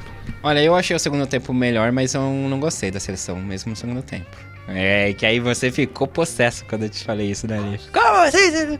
Não, foi, jogou melhor, óbvio, que o primeiro tempo, mas eu não gostei nada, assim, do segundo tempo do jogo da seleção brasileira. Marcelo. É, é foi melhor, mas... Porque saiu gol também, né? Saíram os gols. O primeiro gol foi jogada individual da Tamires, né? Lançamento espetacular da Erika. Não vou parar de fa falar da Nikita Paris, que hoje foi o dia inteiro no Twitter, meu. Cada tweet meu era falando isso. E vocês acham que, a, por exemplo, a goleira falhou naquele, naquele cabeceio da Debinha? Ah, foi muito em cima É, ali, então, né? eu- Pegou no contrapé acho dela ali. Daria pra defender, mas eu acho que Daria, teve méritos, né? Passa, assim, do é, ataque. é, É, passou mesmo. Não, é, foi, foi bo- bem construída a jogada do ataque, do gol. Mas é, modificou, mas sabe quando não empolga também, assim, você vê que é, tem uma troca de passes ali, tem alguma coisa interessante, mas não dá também pra falar, caramba, hein, pintou o campeão aí. Eu acho que foi muito eu também não gostei muito do jogo da Inglaterra, sabe? Sim, parecia É. meio preguiçosa essa É. Inglaterra, meio apática. Pareceu a Inglaterra do terceiro lugar Hum, da Copa, verdade. que É, faltava começou colocando uma pressãozinha ali. É, ah, faltava gente É. ali, né? É. Tava bem mais ou menos. Então, eu não sei se foi muito mérito do Brasil fazer os dois gols, porque também a Inglaterra foi bem sonolento, assim. E o Lipe falou da Maria Alves, aí realmente, assim, foi uma peça que aí movimentou mais aquele meio de campo. Tanto que ela começou ali pela esquerda, depois trocou de posição com a Debinha. O gol acabou saindo numa jogada dela pela direita, né? Que ela cruzou, a Bia Zanerato não conseguiu dominar a bola. e aí a Debinha foi e completou pro gol. Então, assim, teve essa melhora, mudando só as peças, né? O jogo acabou mudando. O esquema de jogo acho que mudou um pouco também, que meio que começou meio com três zagueiras ali, né? A, Sim. a Kathleen, Liberou a um pouco a Mônica Tamires, e né? a Erika. Aí liberou a Tamires, exatamente. Mas aí depois aí compunha uma linha de novo, assim, e a Kathleen improvisada pela direita, que tudo bem, segurou ali o lado esquerdo da Inglaterra, mas daquele jeito, né? Tomando o drible da Greenwood. E A Greenwood. segurou daquele jeito, era é aquela coisa, segura literalmente se for o caso, né? Faz a falta e tal, mas não tentem me vender, me empurrar Kathleen como lateral direita, não. Henricão, suas conclusões aí do jogo, mudança aí de, de- das peças no segundo tempo. No final de tudo, o resultado é importante para a confiança do elenco. Não foi um jogo primoroso da seleção das meninas. Vai demorar para ter esse jogo ainda, um pouco período de treinamento. Então, para um amistoso, ótimo, saiu com uma vitória, vai com uma moralzinha pro próximo jogo contra a Polônia. Então foi válido. É, é- são jogos para testes, para ter confiança, conhecer melhor o elenco. Então, no final, acho que foi válido. É, senão acaba acontecendo aquelas injus- injustiças do futebol, né? Injustiças do futebol, né? Poxa vida. Eu tenho certeza que o Marco Aurélio adorou o primeiro tempo da seleção.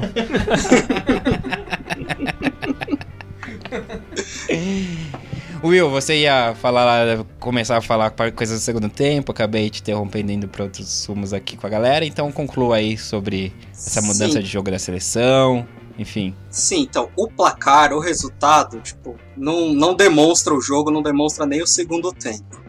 Foram dois gols ali de individual ali. Individual não, né? O primeiro foi uma bela construção de jogada. E a cabeçada, eu não acho que a goleira falhou. Então, belo gol. E o, o segundo ali também, meio que uma bolinha meio travada ali, encobriu a goleira e tal. Mas isso não Em cima da é. Greenwood, só queria falar aqui que é a, a Ah, jogada olha da, da Maria Alves aí, ó. Coitada, puxou, hein? Greenwood não conseguiu. Acabou com a Enfim. carreira da menina. Mal aí, Green. Isso não, não mostra o que foi o jogo, não mostra o que foi o segundo tempo. É legal pra moral, é. Ah, o próximo adversário é a Polônia. Então as meninas pelo menos vão com a cabeça um pouco mais tranquila de tiramos o peso de derrotas passadas, de, de eliminação. Mas o que eu falei que mudou o jogo pra mim é que ali ela conseguiu fazer a bola passar da defesa pro ataque, a bola passar do meio de campo pro ataque, teve troca de bola. Por mais que a Inglaterra tivesse ali já desanimada, um joguinho amistoso, segundo tempo, elas já não estão ligando muito pro jogo. Eu consegui enxergar um time que eu não conseguia ver no primeiro tempo, que por mais que a Inglaterra já tivesse entrado assim, sem nenhum coisa, a gente não veria com, com o, primeiro, com o time do primeiro tempo. Agora, a diferença é saber se pro jogo da Polônia volta tudo a estaca zero, volta lá pro, pro time que começou o primeiro tempo, ou se essas modificações vão começar a ser exploradas e explorar outras. Não é o time ideal, né? 2 a 0 contra a Inglaterra aí não, não significa nada, absolutamente nada. Mas se pelo menos tiver essa ligação, começar a ter as jogadoras ali o entrosamento, começar a ter toque de bola, criação principalmente, aí eu acho que pode ter um futuro bom aí para as Olimpíadas. E é isso, é pra isso mesmo, né? Voltando lá ao depoimento do Alisson, né? E das fala, da fala da Pia. É isso, vai dar pra cobrar mesmo pra falar, e aí, não vai depois das Olimpíadas. Agora ela tá testando. Tá certo, é a hora. É, a gente né? tem que ter paciência, é que a gente quer que ela faça as mudanças É, que a gente os- individualmente quer. 10 a que 0 na faça. Inglaterra aí. aí. Aí é complicado também. E aí, porque tem coisas que pra gente parecerem muito óbvias, assim, né? É, pra- mas não marca a mudar. bola, vai tomar gol de cabeça da England, cara. Tem um em 66, sei lá. É, mas aí a Mônica, é o jeitinho dela. o parênteses final, o ponto final, assim. Ou, eu critico, assim, a gente brinca, assim, mas a gente nunca falta com respeito ao Por favor, profissional, né? melhore. É, não. Mas assim, não tenho nada contra a Mônica, pessoalmente. Mas profissionalmente, como atleta, eu acho que é um nível bem abaixo pra estar na seleção. Entendeu? E eu, eu acho que a Kathleen tá seguindo um caminho perigoso. e a Kathleen é nova, entendeu? Eu acho que, eh, sabe, é isso. Mas opinião pessoal, mas respeito ao profissional. Acho que ela tem bola ainda pra jogar em vários times do mundo, mas é, não dá. Não dá. E, e tendo, tendo outras peças que poderiam estar ali, tendo essa chance, ainda mais nesse período de experimentação, né? Como a Pardal, por exemplo. E sorriso do Inter, um abraço. Você aqui nos acompanha aí também. Momento Roberto Dinamite, vamos lá. Abraços, quero. Eu quero mandar um abraço pra todo mundo aí que tá ouvindo a gente, pra galera dos, do grupão aí do Oportunistas da Oportunistas da Copa. A gente ficou de contar, né? A origem fica pra um outro dia que a gente já excedeu bastante pra variar. E fazer uma explicação, o Marcelo ele tá aí com a listinha dele do de abraços aí do Roberto Dinamite. Mas você que ainda não entendeu como tá funcionando, ó, esse é o programa de debate. Agora, a gente que tava naquela, não, depois da Copa, não. ah, É quinzenal e olha lá. Agora a gente já tá pensando, pô, mas sexta-feira não vai sair nenhum programa nessa semana, tem que sair todo dia, não. É, tá- a gente tá com três formatos aí definidos aí, que é esse programa de debate, né? Pautas mais frias, coisas mais pitacos, opiniões e coisa e tal, debates, brigas, polêmicas, é o que a gente gosta. É o que dá audiência. É isso aí, entendeu? Aí tem o panorama que a gente tá fazendo semanalmente, aí dando um giro pelos campeonatos nacionais, internacionais. Nosso compromisso com a informação. Isso. Já, o, que- o que a gente desinforma nos debates, a gente informa nos panoramas. Ali a gente tem que ter um pouco mais de compromisso. E a gente tem o, o Sem Barreira Entrevista aí, que é essa série de entrevistas que a gente vai fazendo conforme a gente consegue, né? Que aí é o compromisso do entrevistado. É, também. E das assessorias que dificultam muito o nosso trabalho. Exato. E já estão em primeira mão aqui, é, ah, porque agora eu já tô terminando o processo de edição, então dá pra falar que vai ter.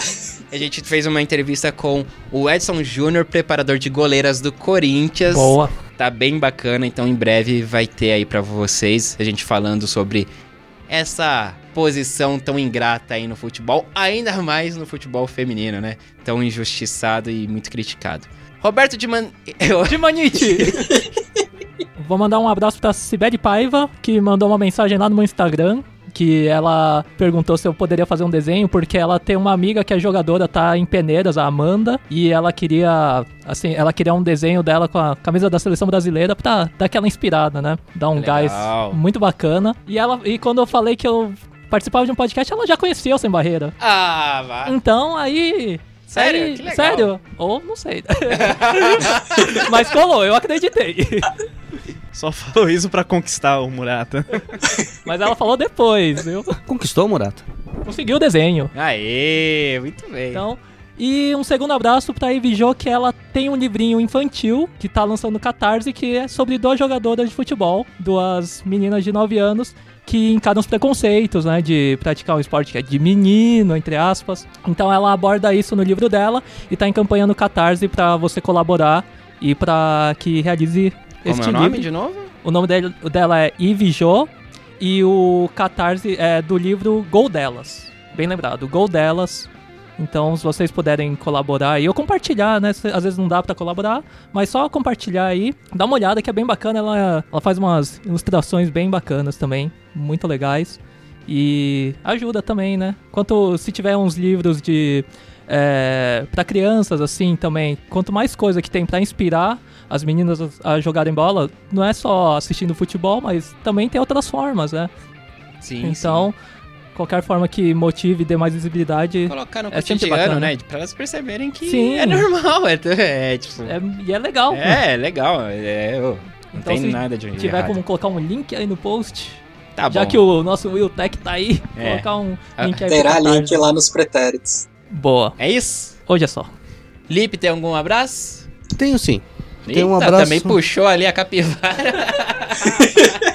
Vamos lá. É um abraço pra Juliana Cabral, que fez aniversário essa semana. Vou mandar um abraço pra ela, né? Um parabéns aí. Aê, essa é a peixe da casa. já. Henrique, tem abraço? Não tem abraço não, mas abraço pra todo mundo que tá acompanhando o nosso podcast. E é isso aí. Will Santos. Tem um pedido de desculpa, pequena correção, que no num programa anterior aí, chamei a Elaine de Eliane. Eu tava ouvindo o programa depois, eu chamei a Elaine Trevisan, narradora lá, que a gente comentou no, Ah, no episódio, eu chamei de Eliane. Só essa Nossa, pequena correção aí. É, você ainda me perguntou, eu confirmei, mesmo tendo o nome anotado. Aí depois, ouvindo o programa, é que eu fui perceber.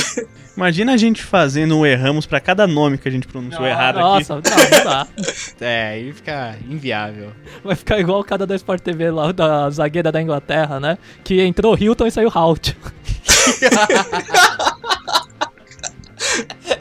tá certo, tá certo. É isso aí. Esse Marcelo não presta também. Então tá, gente, vamos lá. Em nome de Gil Cabral, em nome de. No, no meu nome aqui, Aslane, entendeu? Vamos encerrando. No meu nome também, Aslane, né? Beijo, mozão. Me, me, Meter-lhe assistência aí no, no- na, no- na vitória da Suécia por 5 a 0 sobre a Hungria aí nas fases classificatórias da Eurocopa, que o grupo F liderado pela Islândia do Islândia. Marcelo. Então, é isso aí, vamos encerrando. O Cedor do Illy também ficou por aqui. Um grande abraço a todos vocês. E até o próximo programa nosso. Deve ser o Panorama, né? Que é semanal. Esse é semanal. Então, tchau, tchau. Até a próxima. Cadê meu prêmio do bolão?